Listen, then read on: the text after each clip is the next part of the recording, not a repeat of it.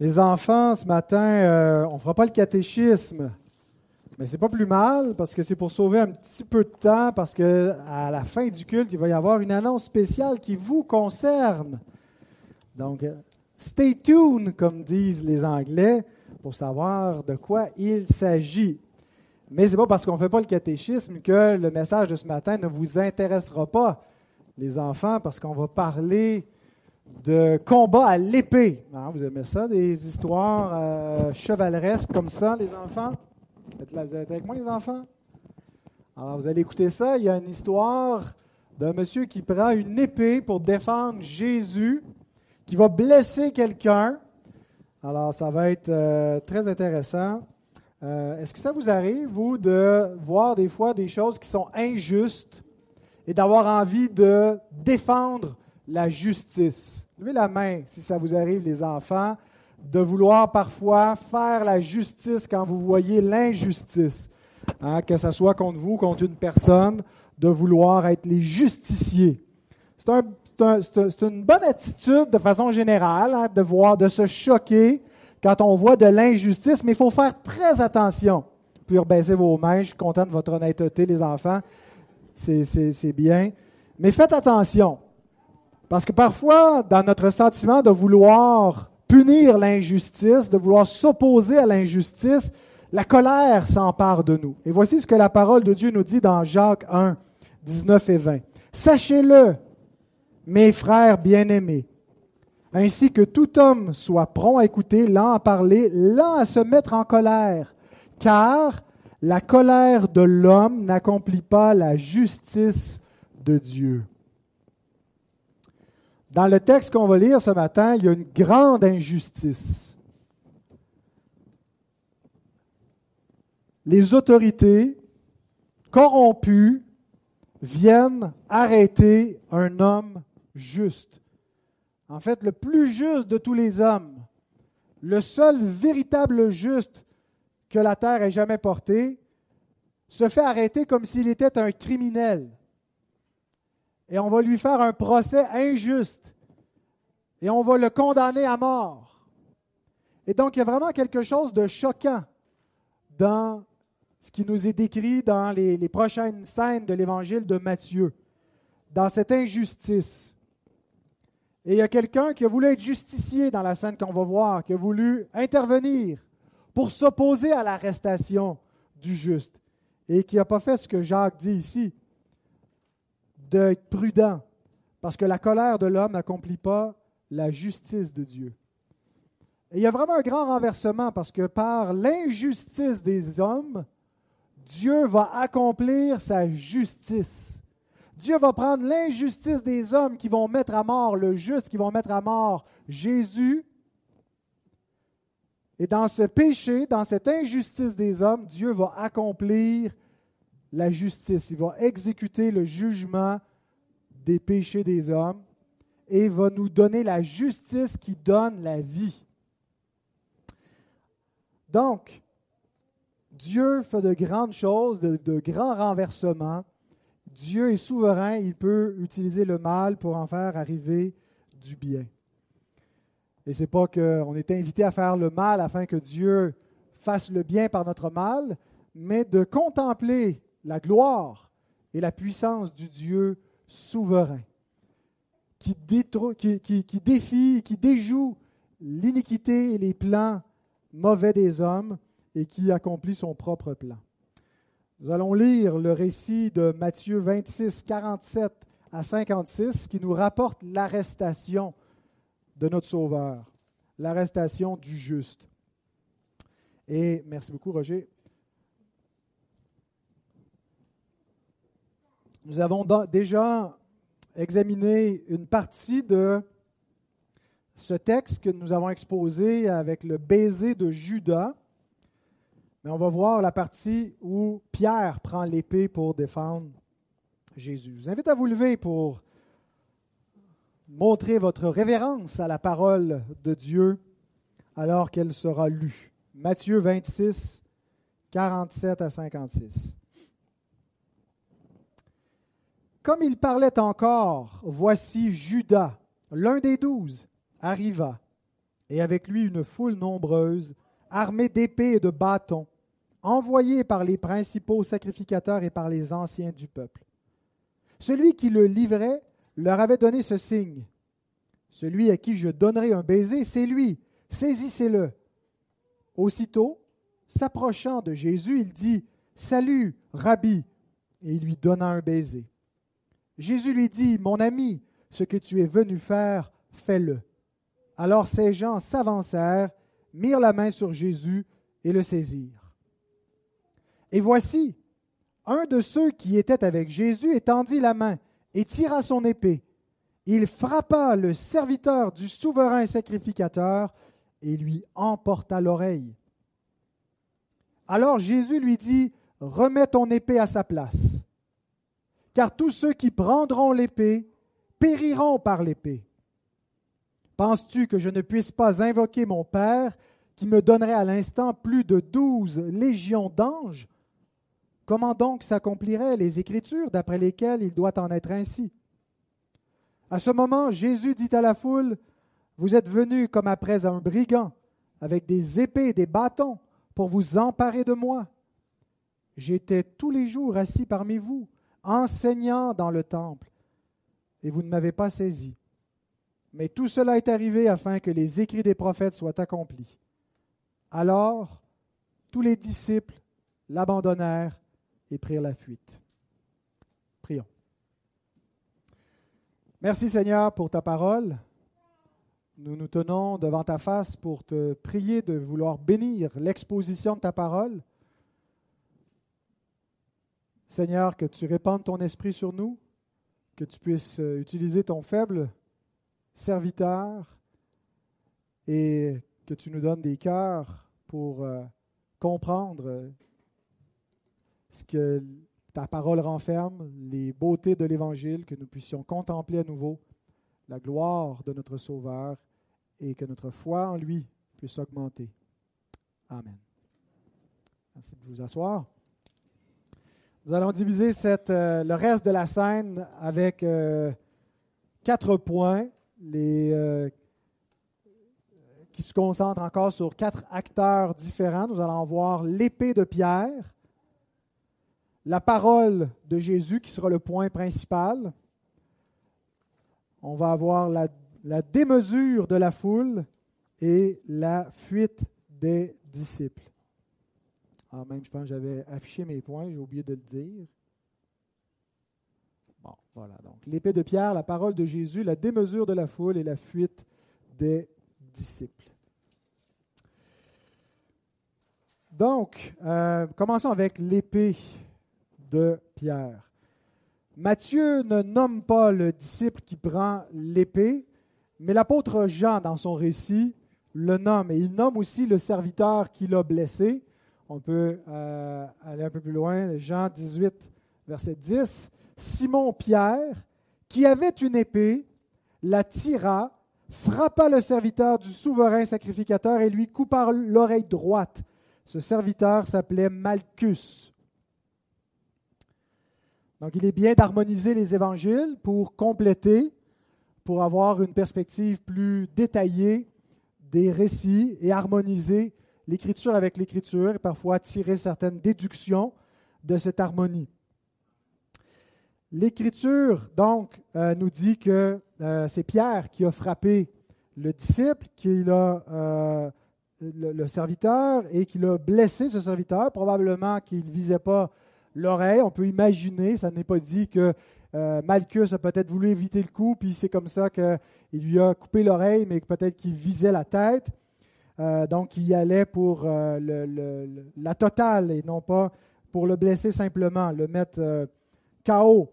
Euh, Luc complète la scène aussi en parlant de la participation des autres disciples et la guérison du serviteur. On lit dans Luc 22, 49 à 51. Ceux qui étaient avec Jésus, voyant ce qui allait arriver, dirent Seigneur, frapperons-nous de l'épée Et l'un d'eux frappa le serviteur du souverain sacrificateur et lui emporta l'oreille droite. Mais Jésus, prenant la parole, dit Laissez, arrêtez. Et ayant touché l'oreille de cet homme, il le guérit. Donc, Les autres disciples qui avaient des épées voulaient frapper également. Jésus les a euh, empêchés, mais Pierre a frappé et il a guéri le serviteur. Et on peut imaginer que ça a peut-être calmé, euh, que la, la, scène se serait déroulée autrement si euh, tout le monde était venu au coup et à se, à se frapper à coups d'épée. Mais la guérison du Seigneur a probablement ralenti à la fois l'ardeur des disciples et la fureur de la foule. Trois remarques concernant la réaction des disciples et de Pierre en particulier dans euh, ce geste de l'épée. Première remarque, il est plus facile de prendre l'épée que de prendre la croix. Et c'est vrai dans beaucoup de situations. Hein, lorsqu'on est dans des conflits interpersonnels, on aime mieux se battre que de souffrir la croix assez souvent. Plus facile de prendre l'épée que de prendre la croix. Jean Calvin le relève également dans son commentaire. Il écrit, Encore une fois, il est évident que nous sommes beaucoup plus courageux et prêts à combattre qu'à porter la croix. Conséquemment, nous devrions toujours réfléchir avec prudence sur ce que le Seigneur commande et exige de chacun de nous, de peur que la ferveur de notre zèle ne nous amène à dépasser les limites de la raison et de la modération. Pierre est sûr de lui. Pierre est emporté dans son élan de zèle pour défendre le Seigneur sans réaliser qu'il désobéit au Seigneur. Et parfois, donc, un zèle mal éclairé, c'est ce que ça fait.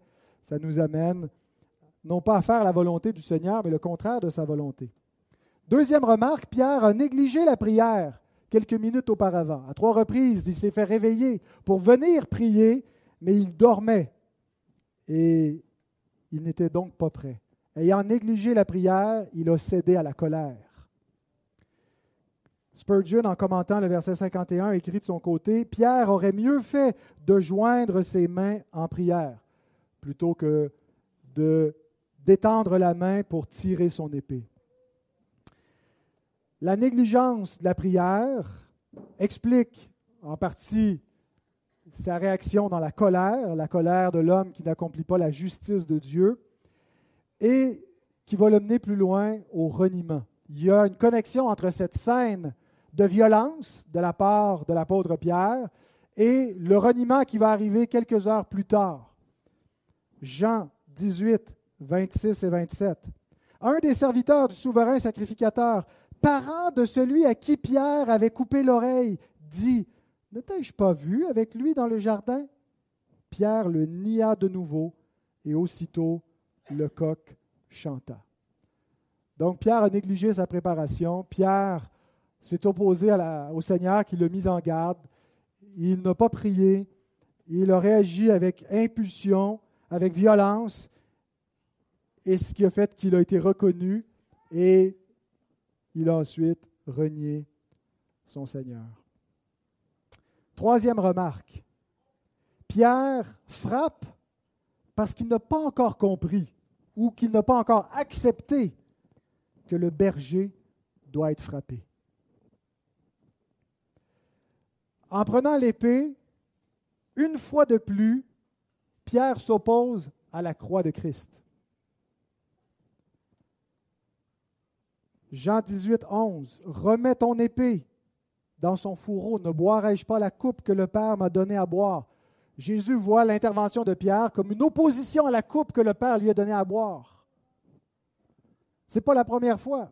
Souvenons-nous que Pierre a été le premier à confesser de façon aussi claire qui est Jésus. Tu es le Christ, le Fils de Dieu. Il y a une différence entre le Père et le Fils. Hein. Il est le Fils de Dieu. Matthieu 16, 21 à 23. Dès lors, Jésus commença à faire connaître à ses disciples qu'il fallait qu'il aille à Jérusalem, qu'il souffre beaucoup de la part des anciens, des principaux sacrificateurs et des scribes, qu'il soit mis à mort et qu'il ressuscite le troisième jour. Pierre qui vient de confesser qu'il est le Christ, qui est le Fils de Dieu. Jésus dit, tu as raison, mais il ajoute quelque chose qu'il ne comprend pas encore concernant le Christ, le Fils de Dieu, c'est qu'il doit être crucifié. Donc c'est beau de croire au Christ, mais tu dois croire au Christ crucifié. Quelle est la réaction de Pierre? Pierre, l'ayant pris à part, se mit à le reprendre et dit À Dieu ne plaise, Seigneur, cela ne t'arrivera pas. Puis jusqu'à la fin, il va s'opposer, même avec son épée. Cela ne t'arrivera pas. Mais Jésus, se retournant, dit à Pierre Arrière de moi, Satan Tu mets en scandale car tes pensées ne sont pas les pensées de Dieu, mais celles des hommes. Comme il est facile de s'égarer dans nos pensées, pensant être fidèle à Dieu, mais avoir les pensées du diable et de devenir l'instrument de l'ennemi. Alors que Pierre veut défendre Christ, pense bien faire, est en train de s'opposer à Dieu, est en train de euh, s'opposer à la croix. Il réfléchit comme les hommes, il a, une conception du Messie fort, du Messie qui vient pour triompher, pour prendre l'épée, non pas pour livrer sa vie à l'épée, à la mort. Donc Pierre n'a pas encore compris ou accepté, parce que ce n'est pas parce que Jésus ne lui a pas répété plusieurs fois, il leur a répété à maintes reprises ce qui l'attendait, que c'était la croix vers quoi il se dirigeait, mais Pierre ne semble pas l'accepter, ça ne rentre pas en lui. La vie chrétienne qui exclut un Messie crucifié, un Messie souffrant, et surtout la solidarité avec le Messie dans ses souffrances, n'est pas compatible avec l'Écriture. Donc, il est plus facile de prendre l'épée que de prendre la croix. Pierre a négligé la prière, c'est pourquoi il était prompt à la colère. Et Pierre frappe parce qu'il n'a pas encore compris ou accepté que le berger doit être frappé. Voilà pour l'épée de Pierre. Passons maintenant à la parole de Jésus. Jésus euh, dit trois choses, ou en tout cas la, parole qu'on a dans la version de Matthieu rapporte euh, les paroles de Jésus à Pierre en trois versets qui donnent chacun un élément à notre doctrine du rapport entre l'épée et le royaume, le pouvoir de l'épée et le royaume de Dieu. Première chose, verset 52. Alors Jésus lui dit, remets ton épée à sa place, car tous ceux qui prendront l'épée périront par l'épée. Première chose que Jésus dit, ceux qui prendront l'épée périront par l'épée. Jésus ne parle pas ici de manière absolue. Parce que s'il est en train de dire qu'il n'y a aucun usage légitime de l'épée dans aucune circonstance, il contredirait l'Écriture, même Écriture qu'il est extrêmement soucieux de ne pas contredire et d'accomplir. L'Écriture donne des, usages légitimes à euh, l'épée. Euh, en voici trois. La défense légitime. Euh, donc, on, ne peut pas se faire justice soi-même, mais dans un cas où on est euh, de se défendre euh, et d'utiliser même parfois une force létale peut être un usage légitime de, de l'épée. Ce n'est pas obligé que ce soit une épée. L'épée symbolise finalement le fait de mettre à mort ou d'utiliser la violence pour se défendre. Un autre usage légitime, c'est la guerre juste.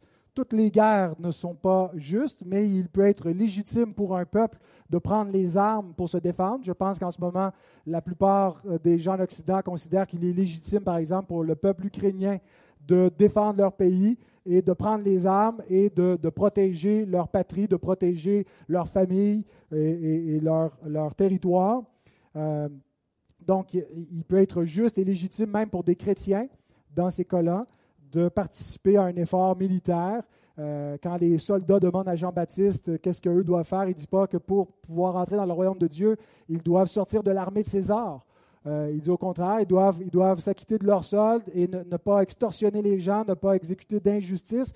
Mais il est légitime parfois pour un peuple, et on voit dans l'Ancien Testament que Dieu commande à son peuple à certains moments de prendre les armes.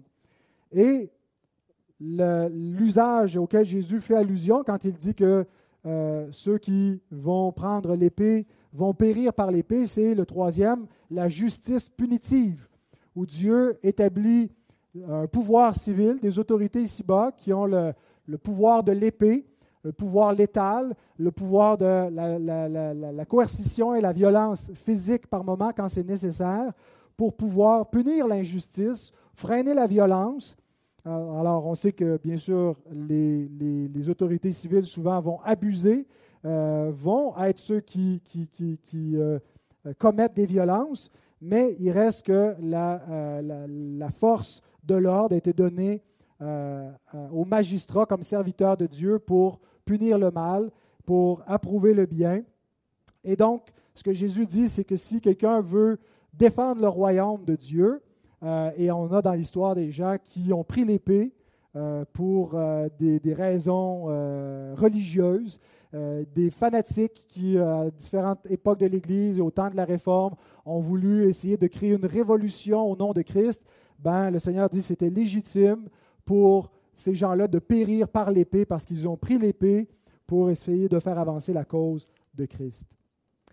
John Gill, quant à lui, fait une application qu'on pourrait dire prétériste de ce que Jésus dit. Il dit, les Juifs ont pris l'épée des Romains pour punir Jésus par la croix. Conséquemment, l'épée qu'ils ont pris les a fait périr parce que l'épée des Romains est celle qui va les faire périr. Donc, il, continue d'interpréter euh, ce passage-là à la lumière de, Matthieu 24 et 25, qui fait strictement une lecture euh, prétériste, c'est-à-dire que tout ça annonçait la chute de Jérusalem, la destruction du temple et la, défaite des Juifs devant les Romains.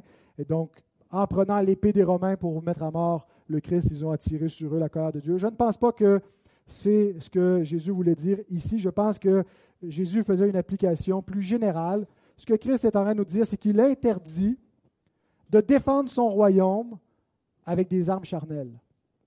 Il ne nous interdit pas de défendre son royaume, mais il nous dit de prendre les bonnes armes. 2 Corinthiens 10, 4.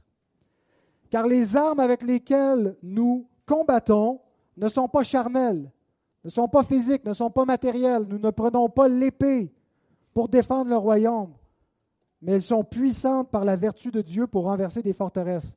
Oui, les chrétiens ont une épée, mais c'est l'épée de la parole de Dieu. Ce n'est pas l'épée, le pouvoir de l'épée qui a été donné à l'État, il n'a pas été donné à l'Église. Mais pourtant, quand on regarde dans l'Ancienne Alliance, le peuple de l'Alliance, le peuple de Dieu, le peuple qui est en quelque sorte une figure de l'Église, a souvent combattu les impies du monde avec l'épée avec le pouvoir de l'épée. Et c'était commandé par Dieu. Eh bien, ce temps est révolu. La question est pourquoi? Pourquoi est-ce que le peuple de l'Ancienne Alliance prenait l'épée pour défendre le royaume, pour défendre l'espérance d'Israël, pour combattre l'idolâtrie et le paganisme, mais l'Église ne prend pas l'épée Pourquoi ce temps est-il révolu? Bien, On a la réponse à cette question avec le deuxième élément que Jésus ajoute au verset 53. Penses-tu que je ne puisse pas invoquer mon Père qui me donnerait à l'instant plus de douze légions d'anges? Jésus est en train de dire quelque chose d'extrêmement important à Pierre. Pierre peut penser à vue humaine dans sa perspective messianique d'un royaume, d'un messie militaire, politique, à la David, avec l'image qu'il a d'un conquérant qui vient euh, se battre contre les Philistins. Le Messie va venir se battre contre les Romains, va venir se battre contre tous les païens, va établir le royaume. Et ils sont un peu déçus de leur Messie parce qu'il leur enseigne à présenter la joue droite, il leur enseigne à, servir, à, être comme des esclaves, à ne pas résister aux méchants, à aimer nos ennemis, à prier pour eux, à leur faire du bien. Quel genre de Messie que c'est ça? Il est en train d'établir un royaume de faiblesse. Mais Jésus veut qu'ils comprennent qu'il n'est pas en train d'établir un royaume de faiblesse, mais un royaume céleste. Un royaume céleste qui est infiniment plus puissant que tous les royaumes de la terre, mais qui ne vient pas pour le temps présent manifester sa puissance par une force létale, mais par une puissance qui change le cœur, par une puissance qui nous amène à combattre notre véritable ennemi qui n'est pas l'homme fait à l'image de Dieu, mais qui est le diable. Quelques heures plus tard, Jésus va se retrouver devant Pilate pour être jugé par lui. Pilate le questionne en disant euh, Ton peuple te livré à moi, euh, tu es accusé de te faire le roi des Juifs, es-tu le roi des Juifs? Et Jésus va lui répondre ceci Jean 18, 36 Mon royaume n'est pas de ce monde répondit Jésus. Si mon royaume était de ce monde, mes serviteurs auraient combattu pour moi afin que je ne sois pas livré aux Juifs, mais maintenant mon royaume n'est point d'ici-bas. Le royaume que Christ établit va être dans le monde, mais il n'est pas de ce monde. Il est d'une origine céleste. C'est un royaume spirituel et non pas politique. C'est un royaume céleste, et parce que c'est un royaume céleste et non pas terrestre, les armes qu'on doit utiliser pour le défendre doivent correspondre à la nature de ce royaume.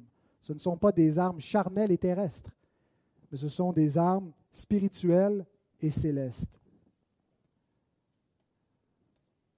Même lorsque l'Église est persécutée dans le monde,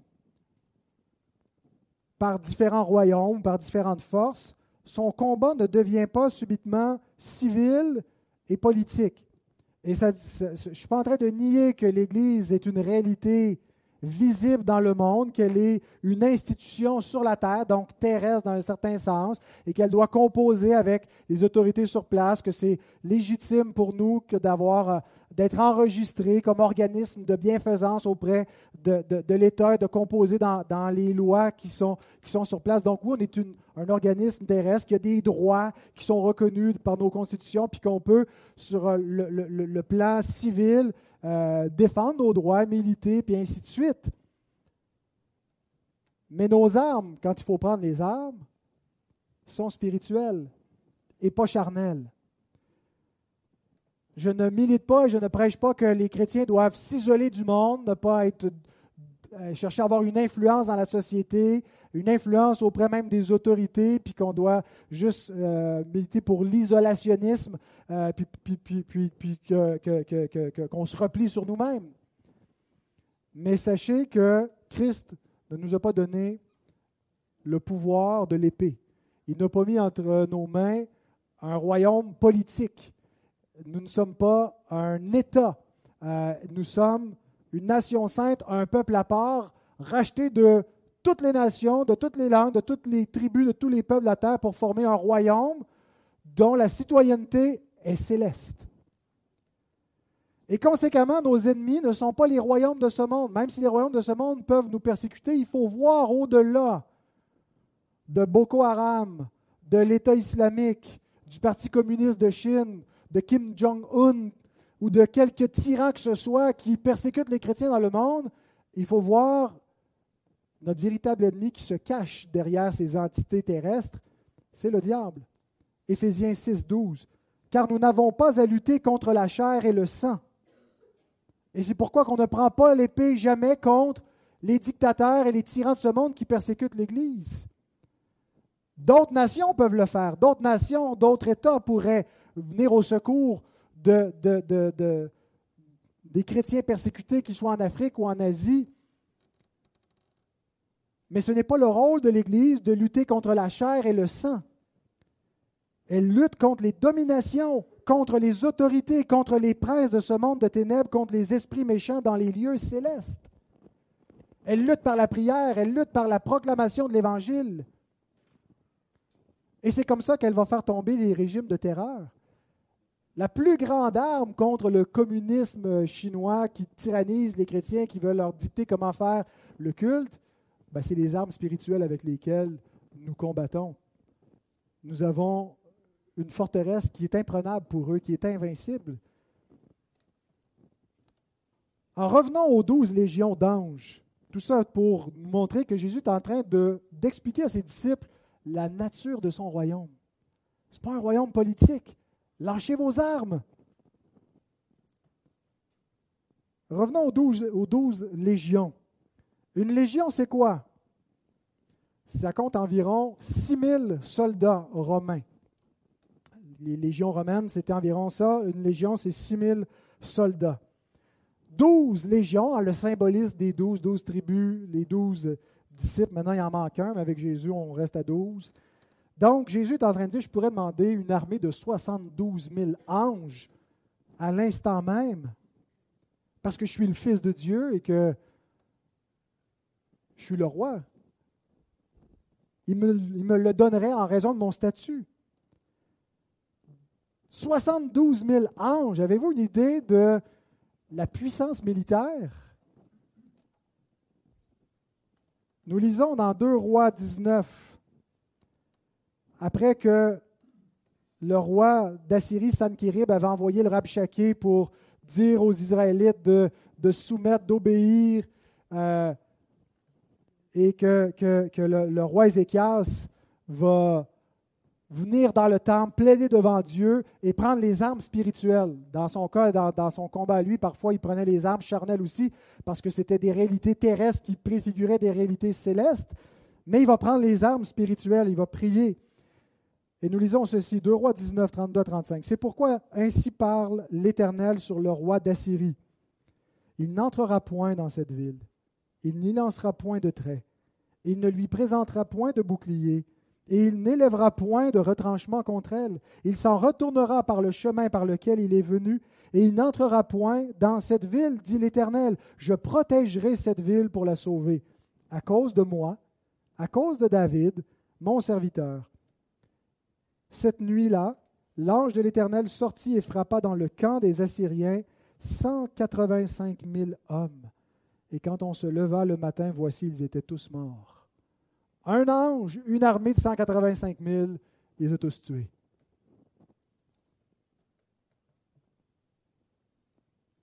Et Jésus dit, je pourrais en avoir 72 000 si je le demandais à l'instant à mon Père. Vous vous souvenez quand euh, les, armées euh, des, Assyriens encore envoient là, pour euh, attaquer euh, Élisée, puis que son serviteur est complètement dans, la panique parce qu'il ne voit pas les anges. Il n'a pas cette vision, puis il prie pour que Dieu lui ouvre les yeux, puis là, il voit les chars de feu, il voit les, les anges que Dieu envoie pour protéger son peuple.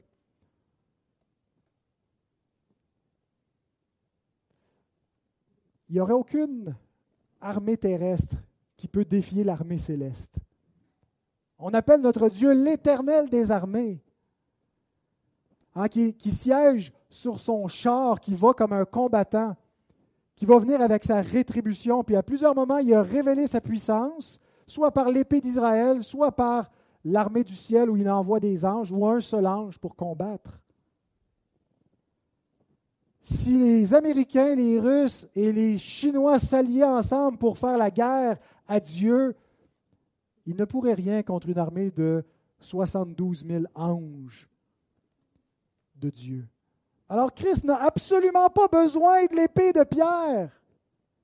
C'est rien, c'est une niaiserie. Pierre qui sort son épée. Hey, je peux avoir 72 000 anges tout de suite. Il n'a pas besoin ni de son épée à lui, ni de l'épée d'aucun autre homme.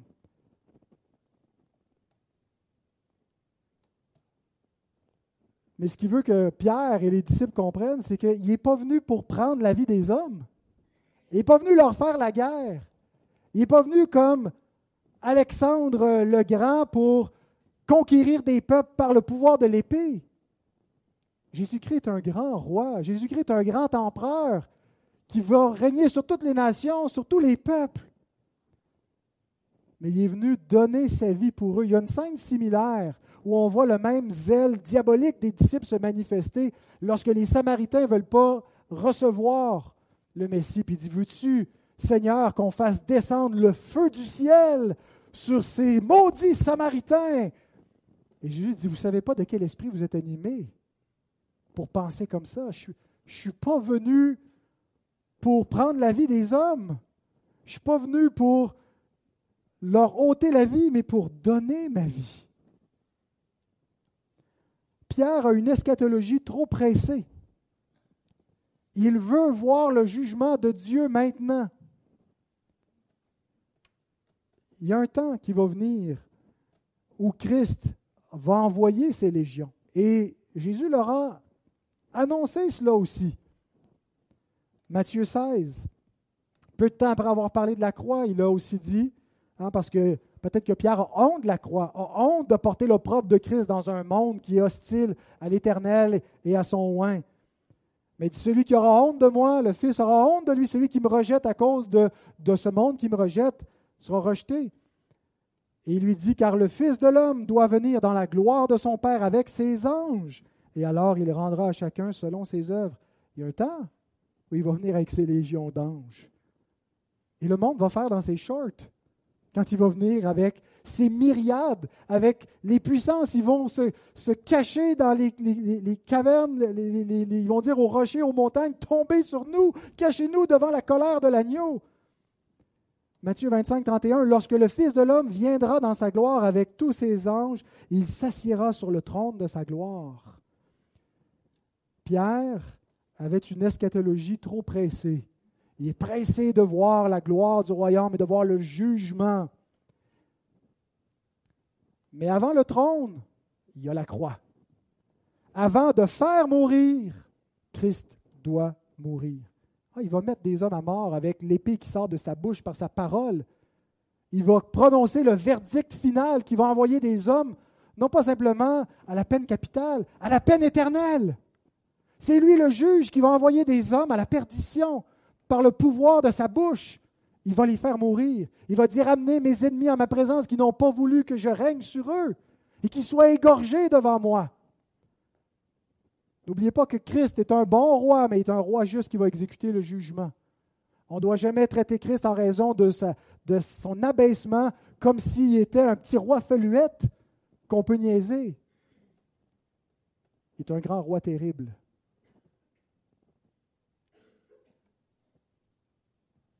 Mais le disciple ne doit pas s'imaginer qu'il peut devancer son maître. Le disciple ne doit pas s'imaginer que c'est à lui de défendre son maître, c'est son maître qui est venu le défendre. C'est son maître qui est venu donner sa vie pour le sauver. Le sauver de quoi? De, ce péché qui a envie de tuer les autres. Il n'est pas venu le sauver des Romains, il est venu le sauver de son péché qui l'amène à la mort le disciple doit savoir que la rétribution appartient à Dieu et à personne d'autre. Que ce n'est même pas à lui de se venger des injustices que lui-même peut subir. Pierre l'a appris. Et il va répéter dans son épître l'exemple de Christ et l'insistance de souffrir, de supporter même quand les traitements sont injustes, de les supporter patiemment que la rétribution appartient à Dieu. Jean l'annonce, l'Apocalypse termine ainsi. Voici, je viens bientôt avec ma rétribution. Christ vient avec sa rétribution. Mais ce n'était pas l'heure d'amener le pouvoir létal du jugement du Seigneur, mais de venir pour prendre la coupe du jugement lui-même. Et là, ça devient manifeste avec le troisième élément que Jésus donne dans sa réponse au verset 54. Comment donc s'accompliraient les Écritures d'après lesquelles il doit en être ainsi? Jésus dit qu'il est impossible que les Écritures soient abolies dans Jean 10, 35. Et donc pour lui, ça serait une tragédie beaucoup plus grande de ne pas accomplir les Écritures que de les voir s'accomplir dans sa mort. Dans le scénario des disciples, c'est une tragédie l'arrestation de leur Seigneur. Pour eux, c'est une anomalie, ça ne fait pas partie du plan idéal de Dieu, ça ne marche pas, ça ne colle pas. Mais dans le scénario de Dieu, ce n'est pas une anomalie. John Gill relate comment le plan de Dieu mettait de l'avant toutes ces souffrances par lesquelles le Messie devait passer. Les différentes parties des souffrances du Messie furent annoncées dans les écrits de l'Ancien Testament. L'Esprit du Christ dans les prophètes en a témoigné d'avance en attestant qu'il devait être opprimé et méprisé des hommes. Psaume 22, 7 à 9, Ésaïe 53, 3. Qu'on devait lui cracher dessus, le frapper et le battre. Ésaïe 50, 5 et 6. Michée 5, 1. Le mettre à mort. Psaume 22, 16. Ésaïe 53, 12. Et que ce soit la mort de la croix. Psaume 22, 16, 17. Zacharie 12, 10. Être enseveli. Ésaïe 53, verset 9. Les diverses circonstances de ces souffrances qui conduisirent à sa mort ou l'accompagnèrent furent prophétisées, comme la vente pour 30 pièces d'argent, Zacharie 11, 12 et 13, la trahison par un de ses amis proches, Psaume 41, verset 10, la capture et l'arrestation dont il est particulièrement question ici, Ésaïe 53, 7 à 8, l'abandon de ses disciples, Zacharie 13, 7, et même de son Dieu et son Père. Psaume 22, Verset 2, Mon Dieu, mon Dieu, pourquoi m'as-tu abandonné?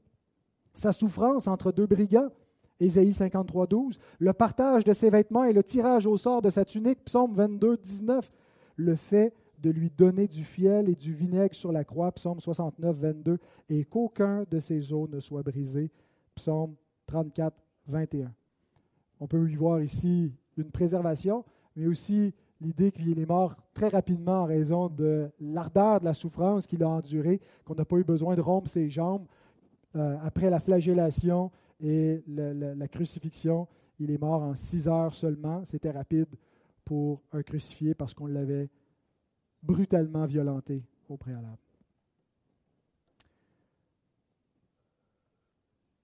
Donc, non seulement l'Écriture annonçait ce qui allait arriver, mais ce qui devait arriver.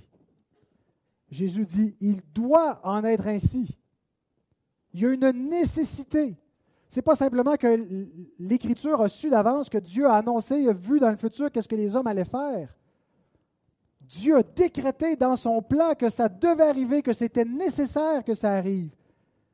C'était son décret de rédemption éternelle qu'il avait résolu en lui-même avant la fondation du monde, Éphésiens 1, 9 à 10. Et aussi parce qu'il n'y avait aucun autre moyen de rédemption que de boire cette coupe. Quelques minutes avant, Jésus dans le jardin, puis il dit, mon Père, s'il est possible, s'il y a une autre avenue, s'il y a une autre possibilité, que cette coupe s'éloigne de moi, ben, il n'y a pas d'autre possibilité.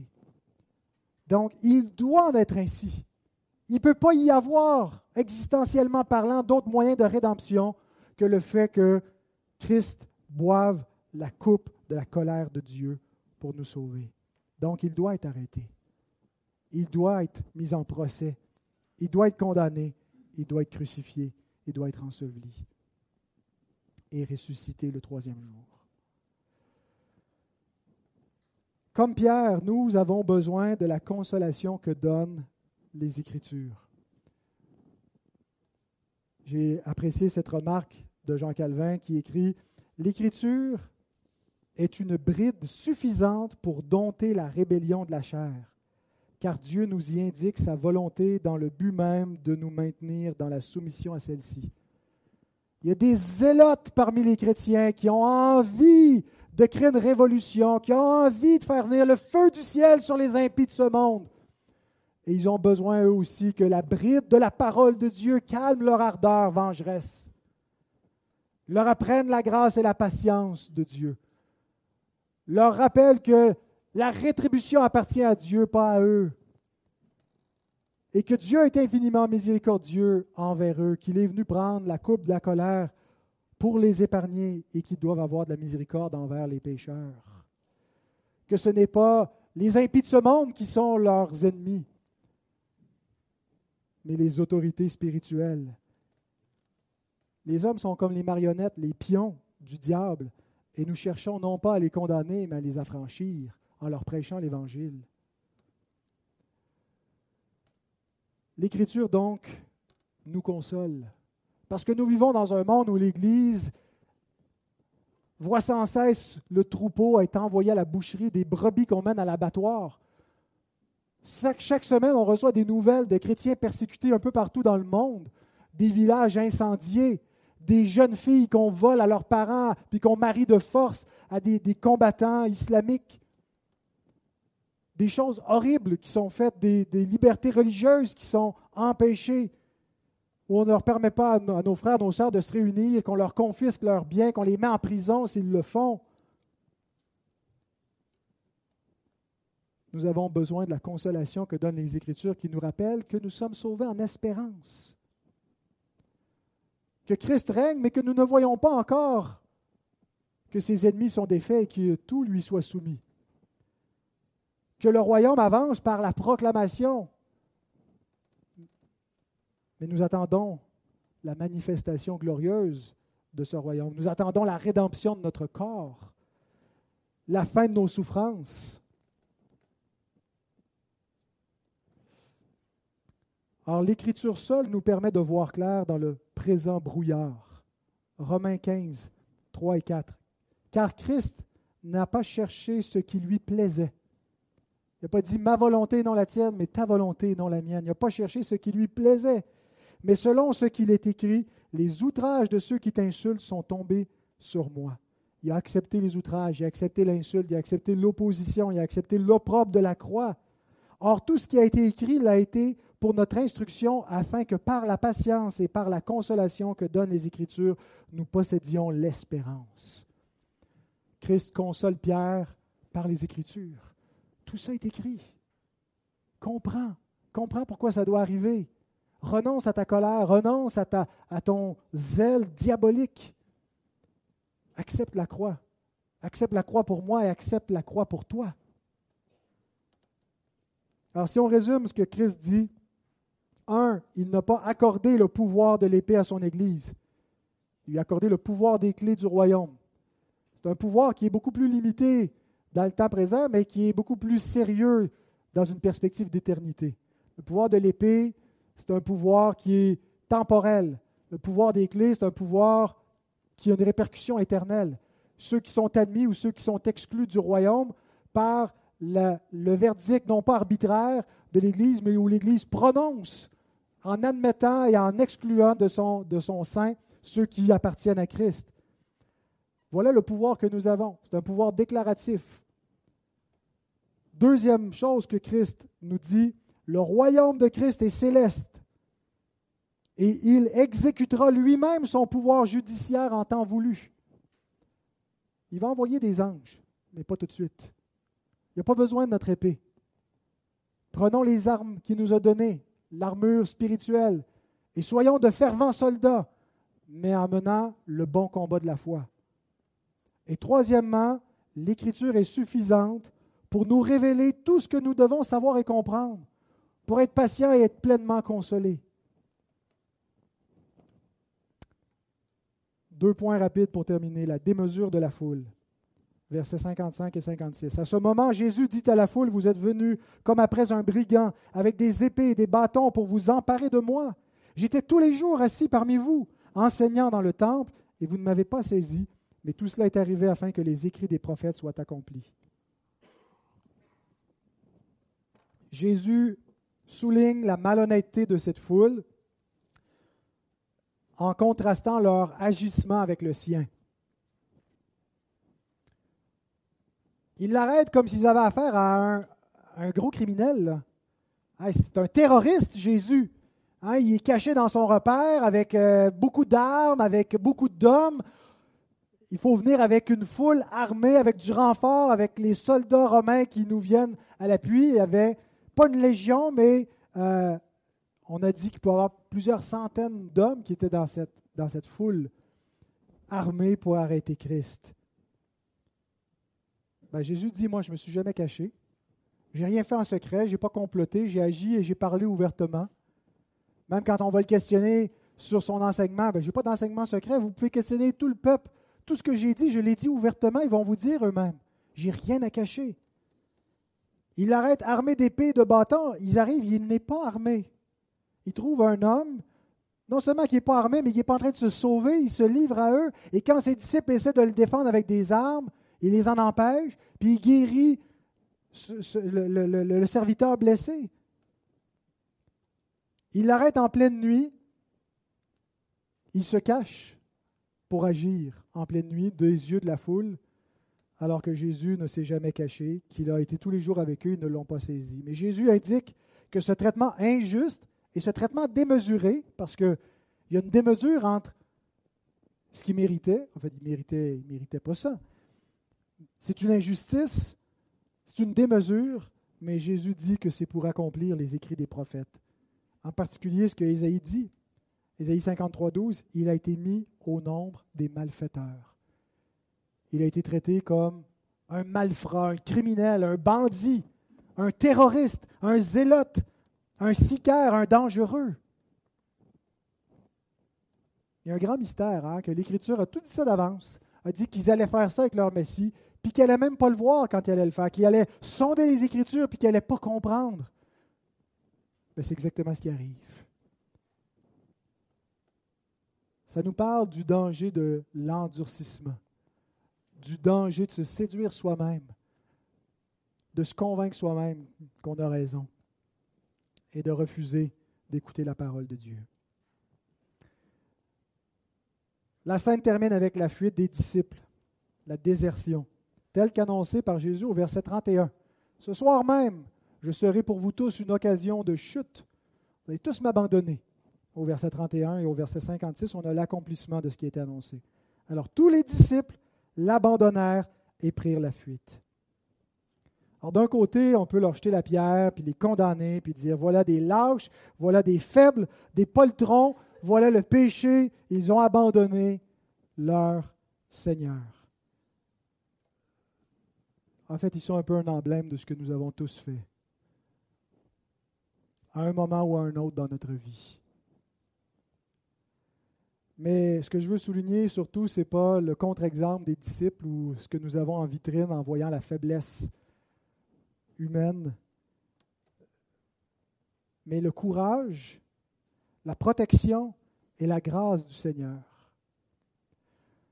Pierre aurait pu être arrêté pour tentative de meurtre et les autres disciples comme complices. Il aurait pu arrêter toute la gang, il y avait assez de monde pour pouvoir s'emparer non seulement de Jésus, mais de ses disciples les amener. Et probablement que c'était peut-être dans les, intentions, hein? parce que Jésus dit, laissez-les aller. Il intervient dans Jean 18, 8 à 9 pour leur protection. Jésus répondit, je vous ai dit que c'est moi. Si donc c'est moi que vous cherchez, laissez aller ceux-ci. Il dit ceci afin que s'accomplisse la parole qu'il avait dite, je n'ai perdu aucun de ceux que tu m'as donnés. Je ne les ai pas amenés avec moi jusqu'à devoir mourir pour moi.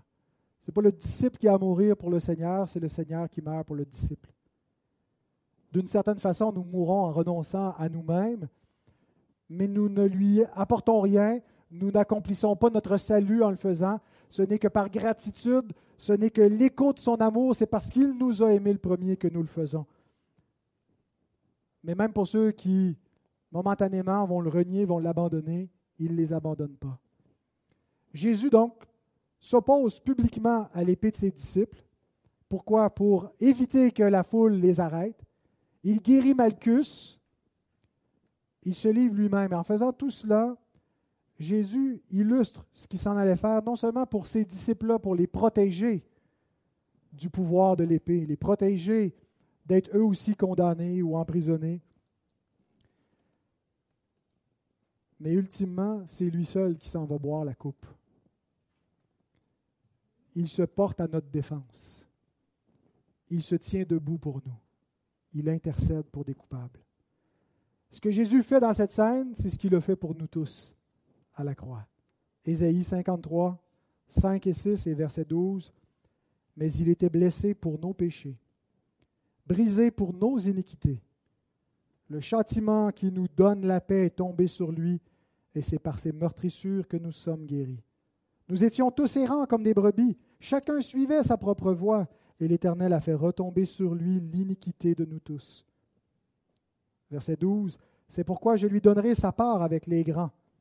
Il partagera le butin avec les puissants, parce qu'il s'est livré lui-même à la mort et qu'il a été mis au nombre des malfaiteurs, parce qu'il a porté les péchés de beaucoup d'hommes et qu'il a intercédé pour les coupables.